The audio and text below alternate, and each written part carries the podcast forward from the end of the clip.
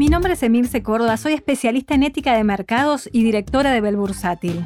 En este consultorio financiero de hoy te voy a contar cómo definir un objetivo para alcanzar el tan ansiado ahorro.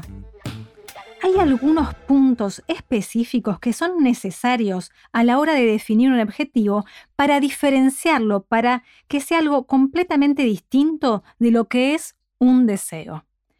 Un deseo puede ser, por ejemplo, viajar a Europa y vivir ese tiempo sin trabajar. Ahora, para que esto sea un objetivo, tenemos que alcanzar determinadas metas pequeñitas para que esto realmente sea un objetivo. Vamos a ver esos puntos. Primero tiene que tener un fin específico. Vuelvo a mi ejemplo. Viajar por Europa. En realidad, mi fin específico debería ser, bueno, tengo que ahorrar 10 mil dólares para poder vivir cuatro meses viajando por Europa. Entonces yo ya tengo mi fin. Ya sé qué es lo que quiero, cuánto tiempo, cuántos fondos necesito para poder lograr ese deseo. Segundo punto, tengo que definir una fecha o ponerle una fecha límite. De esa manera voy a poder armar un plan de acción, un proyecto para poder llevar adelante. No es solo un deseo efímero de alguna vez, lo quiero en tanto tiempo. Sigo con este tema y el tercer punto es si es alcanzable o es cumplible, porque quizás yo para poder viajar a Europa, vuelvo y retomo mi ejemplo, debería ahorrar mil dólares por mes. Ahora, quizás mis ingresos no me permiten poder alcanzar ese ahorro en ese tiempo. Entonces, para que sea cumplible y para que esto sea alcanzable, es fundamental que nosotros hagamos este plan de acción, esta proyección, poniendo las fechas. Entonces es probable que pueda ahorrar de 300 dólares por mes y poder alcanzarlo en determinada cantidad de tiempo. Cuarto punto es escribirlo en manuscrito. El hecho de agarrar el lápiz, la virome, utilizar tu mano, el puño y escribirlo, esa es tangible, es algo mucho más concreto, es el compromiso con nosotros mismos.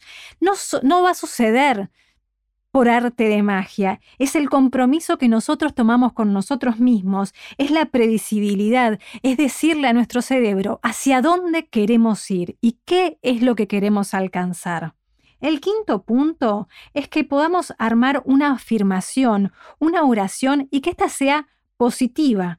Esto que vamos a escribir en manuscrito tiene que ser en positivo. Nuestro cerebro no entiende de ironías o sarcasmos. Entiende y va a accionar y va a hacer todo lo posible para que nosotros construyamos ese camino siempre que sea en positivo. El otro punto es poder visualizar e imaginar. ¿Para qué? ¿Para que solo por arte de magia se construya? No. Porque al visualizarlo, lo que vamos a poder hacer es entender acabadamente las necesidades de lo que es estar viviendo ese proyecto. Lo vamos a poder concretar, le vamos a poder armar un plan de acción. Si yo me imagino en ese disfrute, además va a ser el ánimo, va a ser mi motor para poder construir ese ahorro. El otro punto fundamental es poder medir objetivos intermedios. Si yo solo me mantengo con el objetivo a largo plazo, es muy probable que cuando llegue ese plazo y yo lo pueda medir, me dé cuenta que no llegué o que debía corregir algo antes para poder llegar a los plazos previstos con mi objetivo cumplido. Entonces es fundamental que podamos dividirlo, que podamos armar objetivos intermedios, que los podamos mantener en el tiempo, revisar y corregir si es que hacen falta.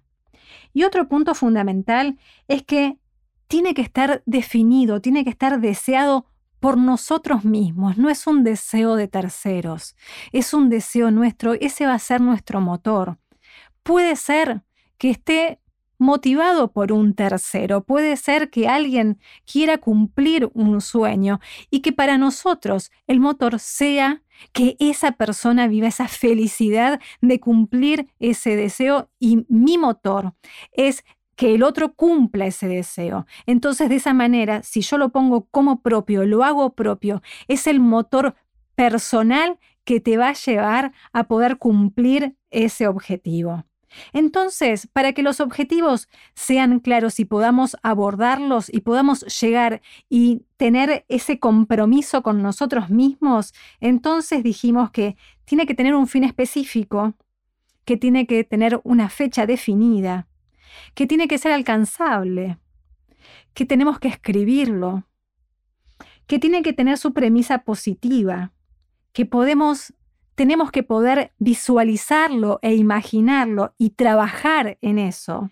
Tenemos que poder medir los objetivos intermedios y tenemos que desearlo por nosotros mismos. Es un deseo propio. Y me parece que de esta definición de objetivos nos ayuda no solo en nuestro objetivo económico y financiero, sino en cualquier otro aspecto de la vida.